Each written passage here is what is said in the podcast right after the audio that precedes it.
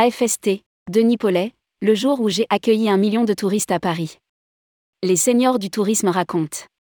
Initié par Michel Messager et désormais présidé par Georges Azouz, l'Association française des seniors du tourisme, AFST, regroupe près d'un millier de professionnels du tourisme, seniors en retraite ou en activité, tous secteurs confondus.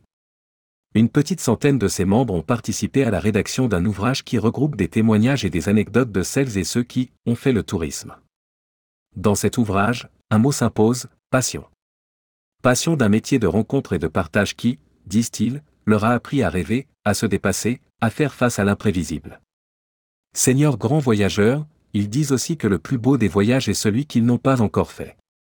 En cette fin d'année, tourmag.com vous propose une sélection de ces témoignages qui illustrent la rapide et spectaculaire évolution opérée en quatre petites décennies dans les métiers du tourisme.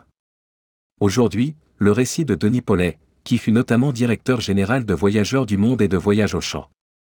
Rédigé par Michel Sani le jeudi 22 décembre 2022.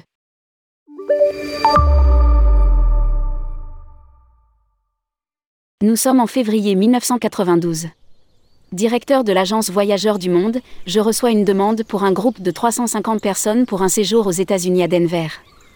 Conditions d'hébergement à débattre. La personne me précise qu'elle a fait plusieurs demandes auprès d'autres confrères sans succès car semblant peu intéressés.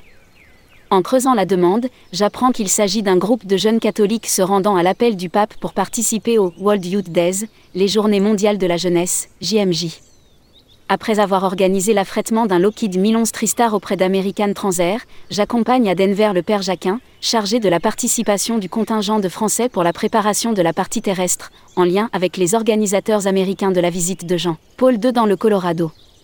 Ce voyage de reconnaissance se passe extrêmement bien, tout comme le voyage officiel de ses 8e JMJ, du 10 au 15 août 1993, le groupe français participant à la rencontre avec le pape ayant été remarqué pour sa parfaite organisation. La suite est arrivée deux ans plus tard, quand Paris a été choisi, à l'initiative du cardinal Lustiger, Jacques Chirac, président de la République de l'époque qui était favorable, pour l'organisation des JMJ, les 12e journées mondiales de la jeunesse, du 19 au 24 août 1997. En charge de l'organisation, Monseigneur Dubost, évêque aux armées, m'a directement contacté pour me demander si je pouvais m'occuper de la logistique de l'accueil mais aussi de l'assistance au transport et de l'hébergement des délégations du monde entier invitées à participer à ces JMJ je m'étais bien rendu compte de la complexité de la logistique d'un tel événement en me rendant à Manille, aux Philippines, en janvier 1995 pour les 9e JMJ, mais ce projet en France avait une toute autre dimension, exigeant plus d'un an de préparation. Ceci m'a amené à prendre un congé sabbatique pour migrer consacré à temps plein et m'installer avec mon équipe dans une ancienne école, rue Saint-Vincent sur la butte Montmartre, qui a été notre QG pour toute la préparation. Nous attendions 350 000 participants c'est plus d'un million qui se sont joints pour la veillée et la messe pontificale sur l'hippodrome de Longchamp. Le général Philippe Morillon, de nombreux volontaires bénévoles des paroisses d'Île-de-France ont participé à la logistique, mais aussi des médecins et du personnel de santé, quelques hôteliers et agents de voyage. Et enfin un préfet chargé par le Premier ministre de coordonner toutes nos actions auprès des services publics, pompiers, gendarmerie, voirie, etc l'organisation même de l'événement a été confiée à deux sociétés événementielles dont la responsabilité était l'aménagement des sites, salon de presse, accueil du pape sur le champ de Mars et à l'hippodrome de Longchamp totalement privatisé pour l'événement, et bien sûr la circulation dans Paris. L'hébergement des délégations s'est fait par de multiples moyens, accueil des paroisses d'Île-de-France, location de grands espaces, entre autres le parc des expositions de Villepinte, résidences étudiantes, complexes sportifs, hôtels nous avons fait un appel d'offres pour organiser la restauration pour ces milliers de jeunes pèlerins dans une quinzaine de sites à Paris. C'est finalement, suite à une négociation menée avec le cardinal Lustiger et M. Bellon, PDG, que la Sodexo a été choisie. Des poêlées géantes ont été mises en place dans de nombreux carrefours parisiens. Il faisait très chaud, en ce mois d'août. Aussi nous avons dû prévoir l'approvisionnement et la mise à disposition de plusieurs millions de bouteilles d'eau sur les lieux stratégiques de rassemblement. L'organisation du transport était aussi très complexe, tant à l'arrivée en France des délégations qu'entre les lieux d'hébergement et les sites de rassemblement. Cela a demandé la privatisation du parking autobus de Bercy, la négociation avec la RATP pour prévoir des rames supplémentaires à certaines heures et également la fourniture des passes de circulation métro pour les transports entre les sites d'événements.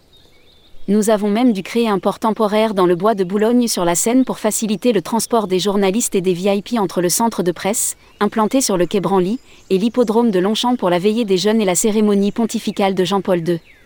La préfecture de police a permis de contrôler le bon déroulement, nous avions en permanence accès à la salle de contrôle permettant un suivi par les multiples caméras installées sur de très nombreux sites à Paris. Cela a aidé à l'organisation de l'immense chaîne de la fraternité formée par les participants se tenant la main tout autour de Paris sur les boulevards extérieurs. Ces quatre journées furent exceptionnelles, tant par l'enthousiasme général que par la solennité des événements. Les nombreux problèmes se sont résolus, sans incident majeur, avec la bonne volonté de tous. Nous en avons tous gardé des souvenirs inoubliables.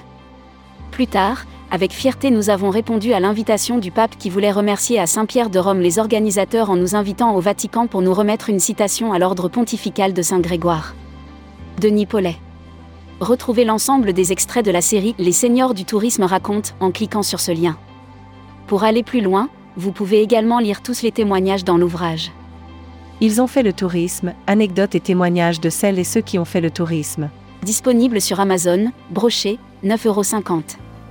Résumé, 1000 professionnels du tourisme tous secteurs confondus sont regroupés dans l'Association française des seniors du tourisme, AFST.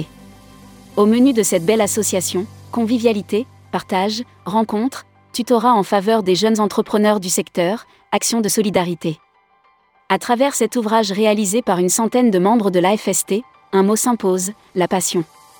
Passion d'un métier qui, disent-ils, leur a appris à rêver, à se dépasser, à faire face à l'imprévisible et même à affronter des dangers physiques. Ces témoignages racontent le vécu du développement du tourisme organisé, morceaux de bravoure et d'anthologie où l'on découvre de la fête et de l'humour. Seniors, grands voyageurs, ils nous disent aussi que le plus beau des voyages est celui qu'ils n'ont pas encore fait.